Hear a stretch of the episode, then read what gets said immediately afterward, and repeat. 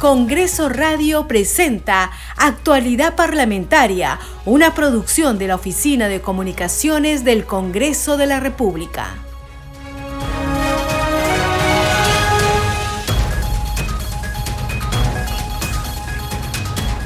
Muy buenos días, bienvenidos a su programa Actualidad Parlamentaria. Les saluda Carlos Alvarado y estos son los titulares de hoy, 1 de diciembre del 2022. Tras un amplio debate, el Pleno del Congreso de la República aprobó por mayoría la ley del presupuesto general del sector público para el año fiscal 2023. Se trata de un presupuesto con rostro humano y profundo sentido social afirmó el presidente de la Comisión de Presupuesto y Cuenta General de la República, José Luna Galvez. El texto, enriquecido con propuestas de los congresistas, recibió la conformidad del Ejecutivo. Se incorporó así las demandas sociales más urgentes como recursos para las ollas comunes, el vaso de leche y Fonavi. El presupuesto para el 2023 asciende a 214.790 millones de soles, con un incremento del 9% respecto al del 2022. La norma obtuvo 77 votos a favor, 11 en contra y 13 abstenciones. El Pleno del Congreso de la República sesionará desde las 6 de esta tarde. Se verá la admisión a debate de la moción de vacancia del presidente Pedro Castillo Terrones por permanente incapacidad moral. El titular del Parlamento, José William Zapata, informó que de acuerdo con las normas pertinentes, el pedido de vacancia ya fue puesto en conocimiento del presidente de la República. Por acuerdo de la Junta de Portavoces, el Pleno sesionará también el lunes 12 de diciembre para la presentación del presidente Pedro Castillo. La Subcomisión de Acusaciones Constitucionales debatirá este lunes 5 de diciembre el informe final de las denuncias 268 y 269 contra la vicepresidenta de la República, Dina Boluarte.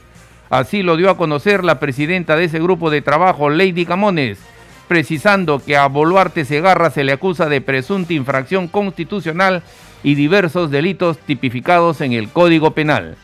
En sesión extraordinaria, la Comisión de Constitución continuará hoy el debate de los proyectos sobre el adelanto de las elecciones generales para el 2023 y el proceso para suspender a un presidente de la República.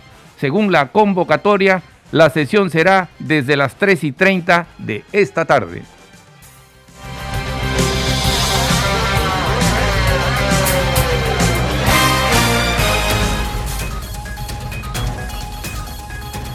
Desarrollamos noticias en actualidad parlamentaria.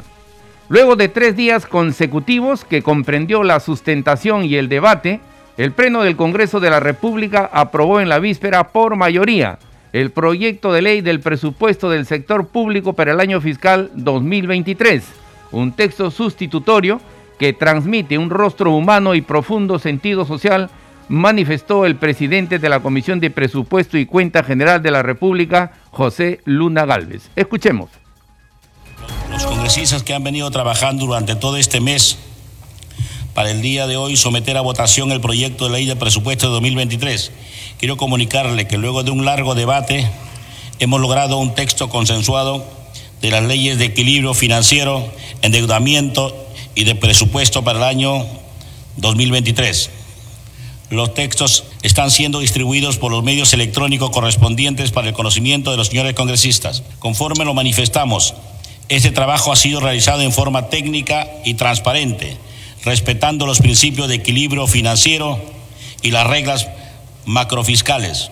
Pero lo más importante es que después de haber escuchado a los señores congresistas y gran parte de las propuestas que han sido incorporadas, le han dado un contenido social y rostro humano a esta propuesta enviada por el Poder Ejecutivo.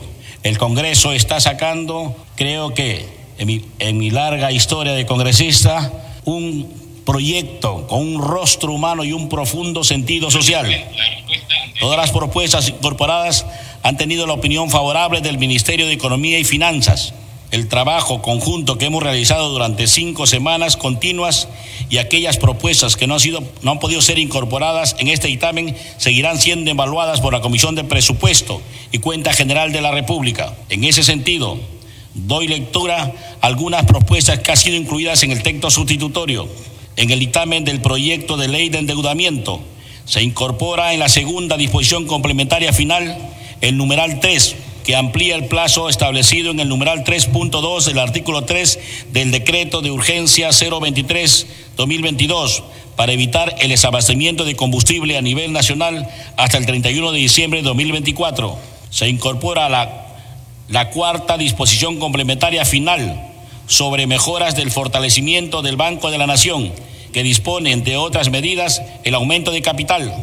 Se incorpora la quinta disposición complementaria final que dispone que se transfieran al MEF las obligaciones a cargo de la Autoridad de Transporte Urbano para Lima y Callao, ATU, correspondientes al pago de indemnizaciones establecidas por laudo arbitrales. Se incorpora la sexta disposición complementaria final, que dispone la transferencia al MEF de la deuda tributaria que los institutos armados del Ministerio de Defensa mantienen con la SUNAT mediante suscripción de acta de conciliación se incorpora la séptima disposición complementaria final que destina las transferencias financieras recibidas para el fortalecimiento de las intervenciones del control gubernamental a nivel nacional. Se incorpora la octava disposición complementaria final que crea el pliego presupuestario Universidad Nacional Tecnológica de Frontera San Ignacio de Loyola, Cajamarca, creado mediante decreto de ley 31568 y otras disposiciones en el texto sustitutorio del dictamen del proyecto de ley de equilibrio financiero. Se incorpora la tercera disposición complementaria final sobre medidas para el fortalecimiento de la administración financiera del sector público. En el texto sustitutorio del dictamen del proyecto de ley de presupuesto del sector público se incorporan, entre otras disposiciones, las siguientes. El incremento de la remuneración de los docentes de las universidades públicas.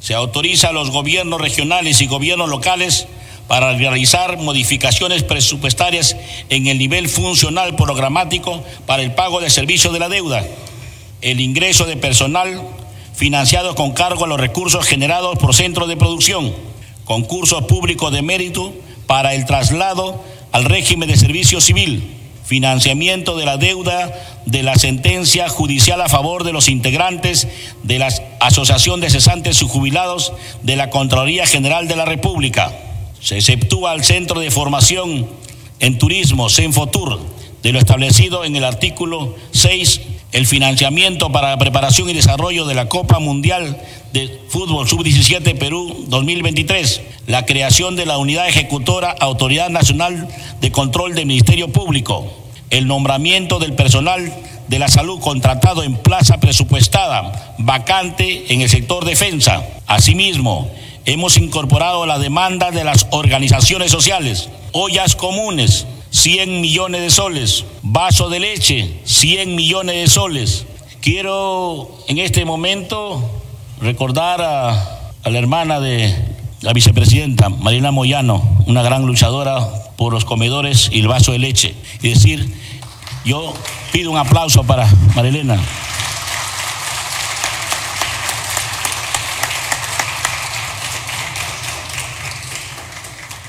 A los señores de Fonavi, 50 millones. El financiamiento para atender el cáncer y salud mental. El financiamiento para hospitales y centros de salud en Piura, San Juan del Urigancho, Huancané Puno, Huaycán, Uctubamba. Nombramiento progresivo del personal CAS del Ministerio de Salud, iniciando este año con un 20%.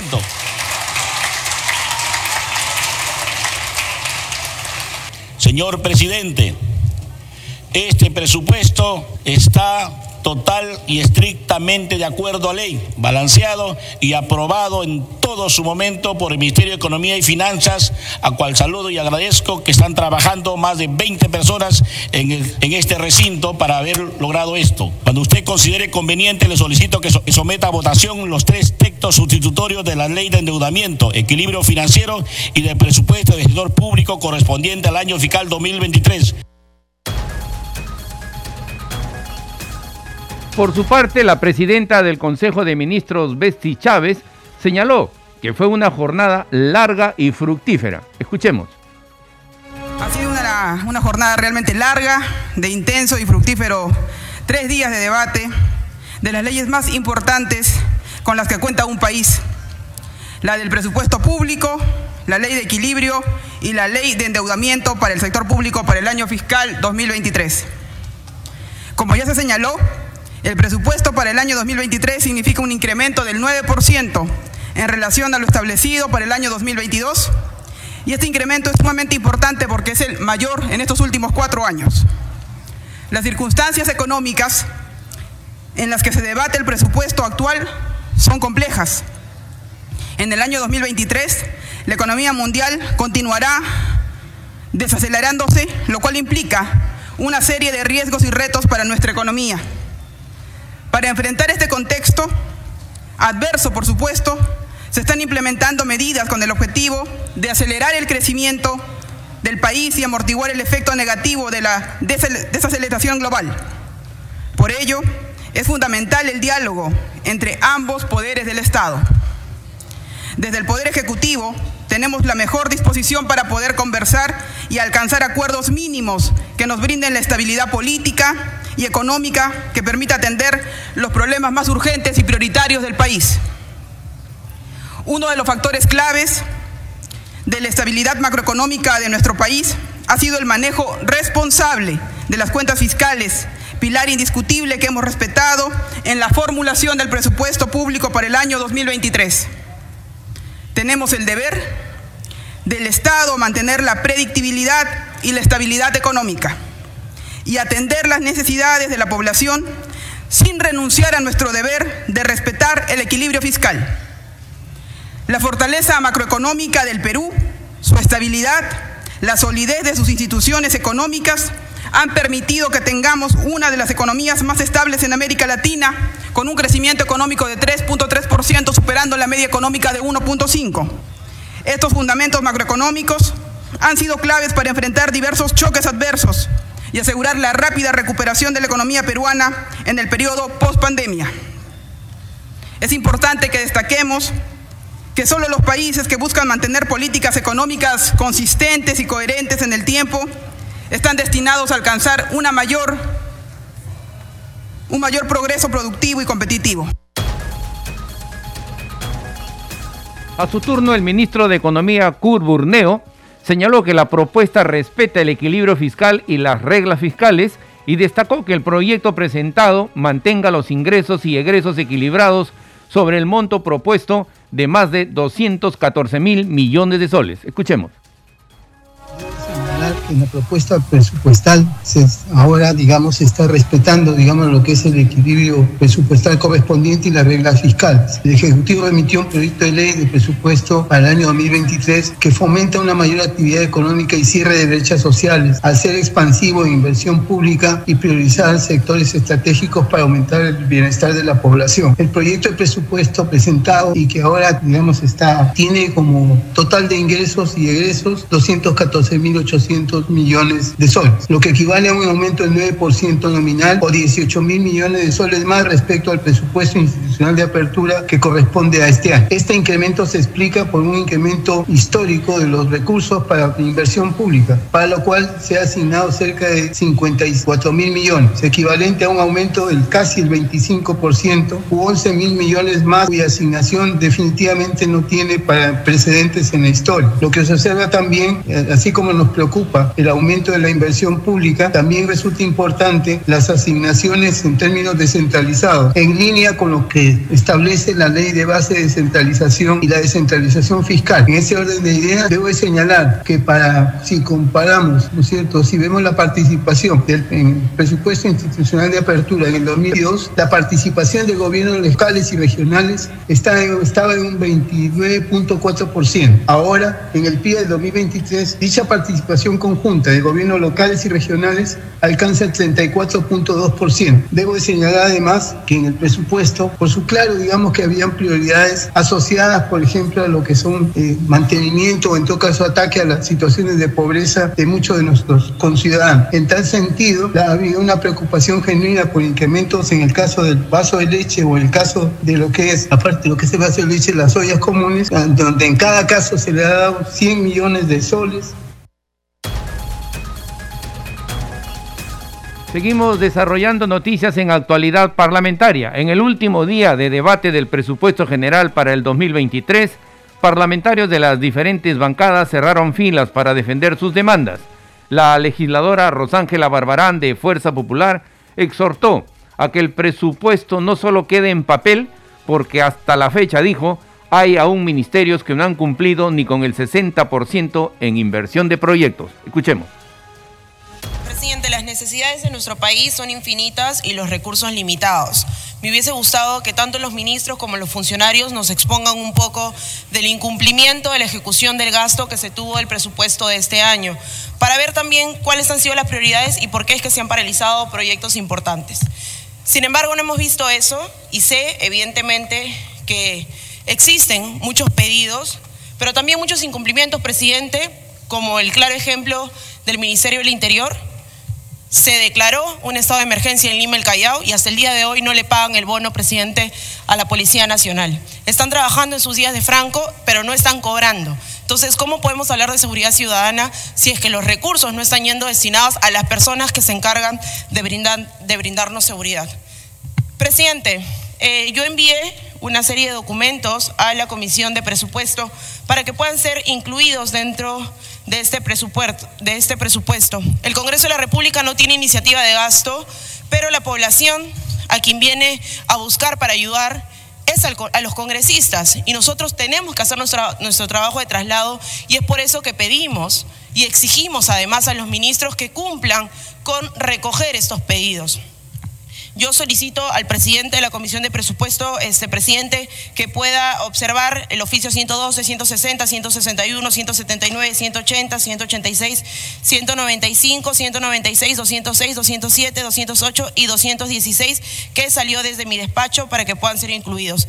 Además, eh, presidente, eh, la Municipalidad de Lima ha solicitado dos proyectos de disposición complementaria final que no van a generar ningún tipo de eh, demanda de recursos al Tesoro Público, sino va a permitir justamente que puedan concluir con una ejecución eficiente del gasto público, solicitando que se pueda incorporar estas dos propuestas que le voy a alcanzar eh, al presidente de la Comisión de Presupuesto.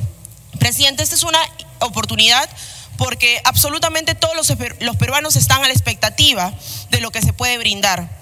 Yo exhorto, presidente, a que este presupuesto no quede en papel, porque no es justo que al mes de diciembre existan carteras que no hayan cumplido ni siquiera con el 60% en inversión de proyectos. Si tanto dinero sobra, digámoslo, seamos claros, no podemos exigir algo que ni siquiera estamos sabiendo gastar, presidente. Los recursos siempre han estado, pero lastimosamente las personas idóneas todavía no se encuentran presentes dentro del gabinete y esa también es la primera exigencia. Hacer un gasto eficiente, priorizado. Yo sé que en nuestro país no existe una estructura de priorización, pero creo que cuando se hace gestión tiene que velar por ello.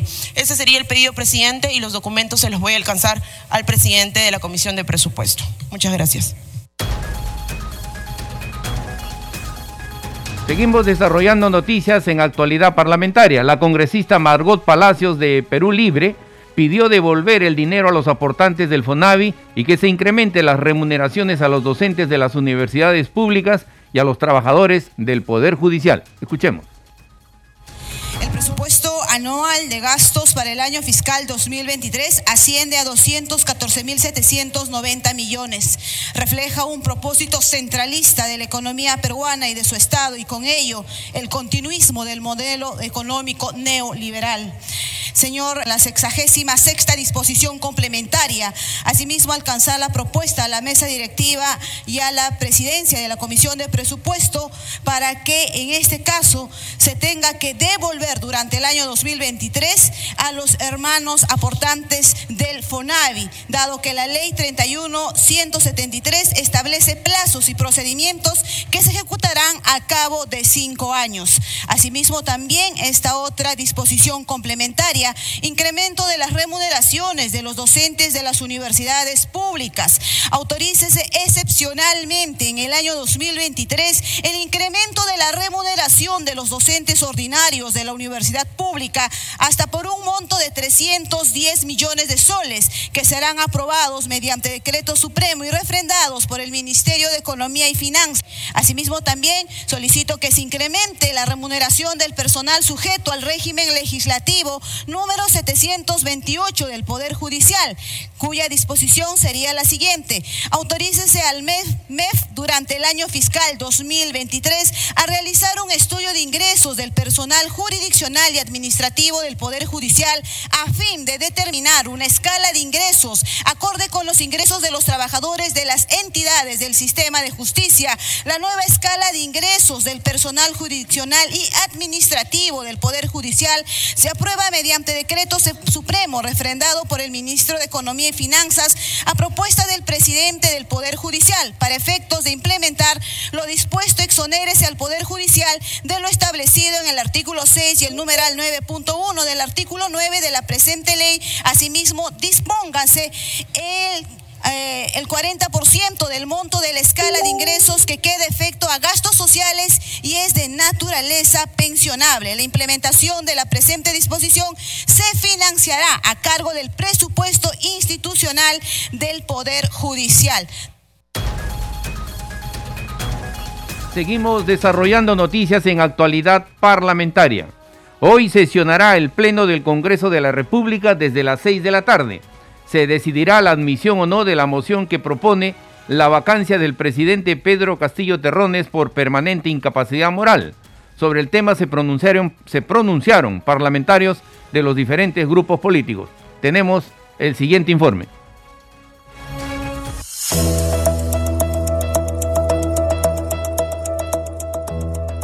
Este jueves el Pleno del Congreso de la República tratará la admisión a debate de la moción de vacancia del presidente Pedro Castillo Terrones por incapacidad moral permanente. El titular del Parlamento Nacional, José William Zapata, dio cuenta de la moción multipartidaria presentada con 67 firmas. Señores congresistas, de conformidad con las normas leídas en la siguiente sesión del Pleno del Congreso, se consultará la admisión de la moción de orden del día de pedido de vacancia de la Presidencia de la República.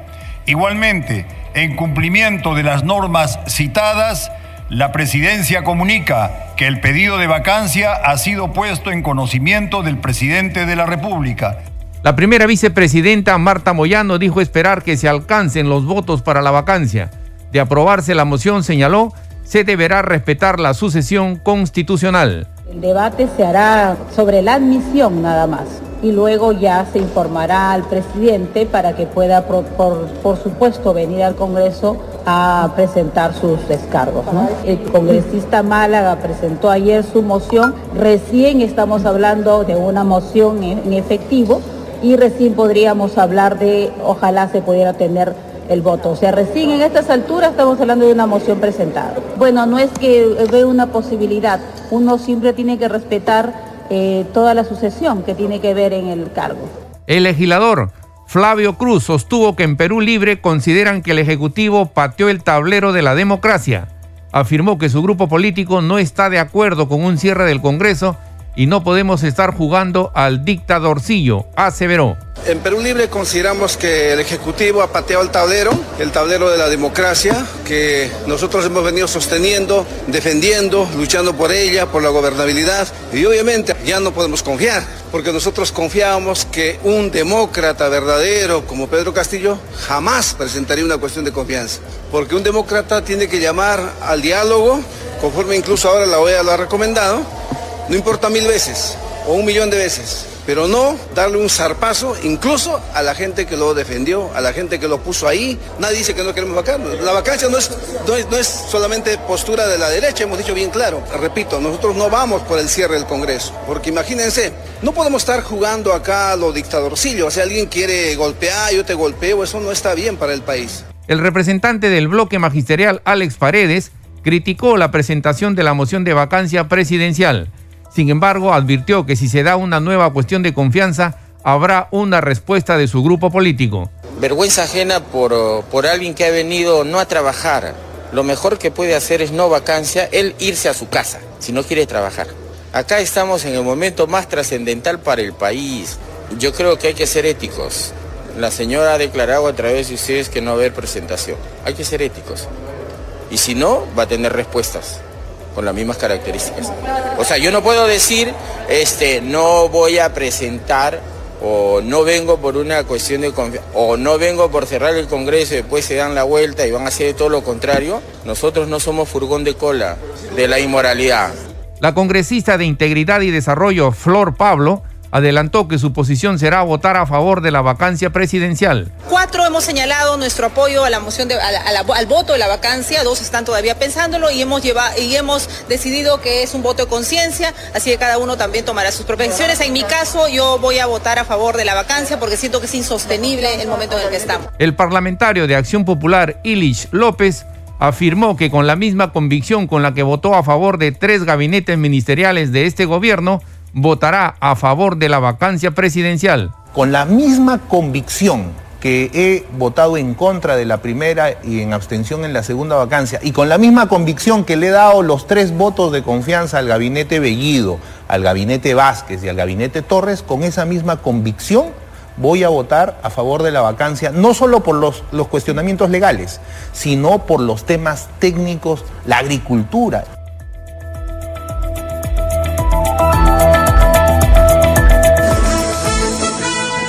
Este programa se escucha en las regiones del país gracias a las siguientes emisoras. Radio Inca Tropical de Abancaya Purímac, Cinética Radio de Ayacucho, Radio TV Shalom Plus de Tingo María, Radio Las Vegas de Mollendo Arequipa, Radio Star de Mollendo Arequipa, Radio Madre de Dios de Puerto Maldonado, Radio Amazónica de Satipo en Junín, Radio TV Perú de Juliaca Puno, Radio Amistad de Lambayeque, Radio El Pueblo de Ayacucho, Radio Satel Perú de Lampa en Puno, Radio La Voz del Valle de Aplao en Arequipa, Radio Líder de La Unión en Piura, Radio Victoria de Ocros de Huamanga, Ayacucho. Estos son los titulares de cierre. Tras un amplio debate, el Pleno del Congreso de la República aprobó por mayoría la ley del presupuesto general del sector público para el año fiscal 2023. Se trata de un presupuesto con rostro humano y profundo sentido social, afirmó el presidente de la Comisión de Presupuesto y Cuenta General de la República, José Luna Galvez. El texto, enriquecido con propuestas de los congresistas, recibió la conformidad del Ejecutivo. Se incorporó así las demandas sociales más urgentes como recursos para las ollas comunes, vaso de leche y Fonavi. El presupuesto para el 2023 asciende a 214.790 millones de soles con un incremento del 9% respecto al 2022. La norma obtuvo 77 votos a favor, 11 votos en contra y 13 abstenciones. El Pleno del Congreso de la República sesionará desde las 6 de esta tarde. Se verá la admisión a debate de la moción de vacancia del presidente Pedro Castillo Terrones por permanente incapacidad moral. El titular del Parlamento, José William Zapata, informó que de acuerdo con las normas pertinentes, el pedido de vacancia ya fue puesto en conocimiento del presidente de la República. Por acuerdo de la Junta de Portavoces, el Pleno sesionará también el lunes 12 de diciembre para la presentación del presidente Pedro Castillo. La Subcomisión de Acusaciones Constitucionales debatirá este lunes 5 de diciembre el informe final de las denuncias 268 y 269 contra la vicepresidenta de la República, Dina Boluarte. Así lo dio a conocer la presidenta de ese grupo de trabajo, Lady Camones, precisando que a Boluarte Segarra se le acusa de presunta infracción constitucional y diversos delitos tipificados en el Código Penal. En sesión extraordinaria, la Comisión de Constitución continuará hoy el debate de los proyectos sobre el adelanto de elecciones generales para el 2023 y el proceso para suspender a un presidente de la República. Según la convocatoria, la sesión será desde las 3 y 30 de la tarde. Hasta aquí las noticias en actualidad parlamentaria. En los controles nos acompañó Franco Roldán. Buenos días. Congreso Radio presentó Actualidad Parlamentaria, una producción de la Oficina de Comunicaciones del Congreso de la República.